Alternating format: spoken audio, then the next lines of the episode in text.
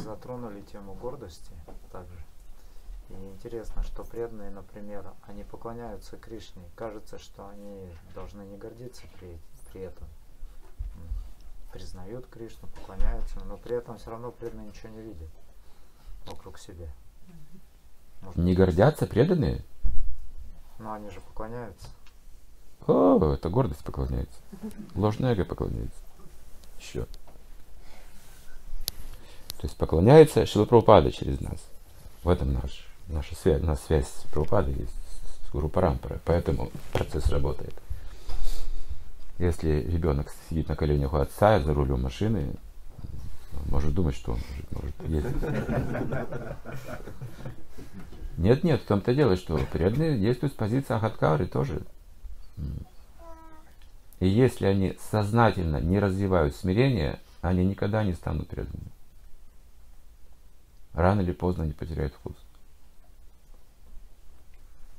Ну а как практически вот преданное смирение в повседневной жизни развивают? В повседневной жизни?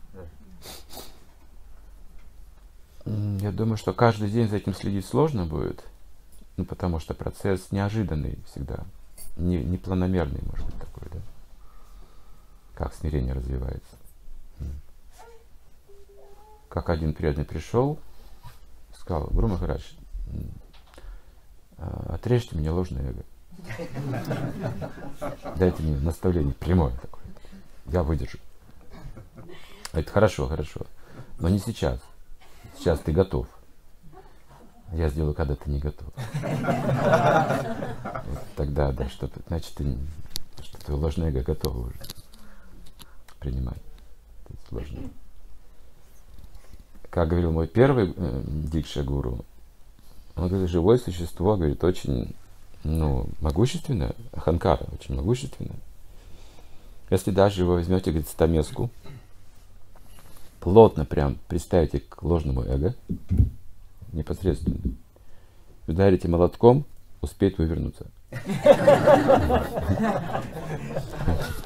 Это очень-очень тонкий элемент. Поэтому здесь на самом деле как бы гуру один не сможет разрушить ложное эго. Он должен быть духовным учителем, именно связанным с Богом. И вот по милости Кришны это возможно. Потому что он находится внутри ложного эго. Не извне, а внутри ложного эго. Сверхдуша. Поэтому гуру он извне говорит, а сверхдуша изнутри подтверждает то, что он говорит. И тогда это становится возможно. Смирение, да, следите за отношениями. То есть очень важно, как мы общаемся с окружающим миром и с преданными. Источник смирения это духовный учитель, конечно же. В нашей практике это исключительно так. У его стоп мы чувствуем, что я, я, я просто глупец. Я, ну, никто. То есть это вот присутствие духовного учителя, значит, я, значит, я ученик. И вот в этом состоянии мне не нужно говорить. Нужно просто слушать. Вот это вот имеет огромную цель. Смиренное слушание. Так постепенно начинаю понимать свое истинное я. Как пробуждение сравнивается такое. Пробуждение или выздоровление от болезни.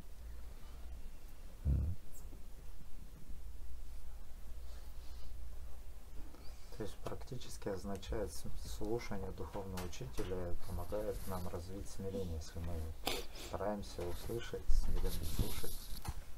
Если мы, да, если мы слушаем смиренно духовного учителя, то мы сможем э, слышать, что он может говорить э, из разных источников. О, я слышал это духовного учителя, а сейчас то, что он сказал. Ну, это уже, уже есть смирение, уже есть при, при, при, признание, принятие истины. Mm.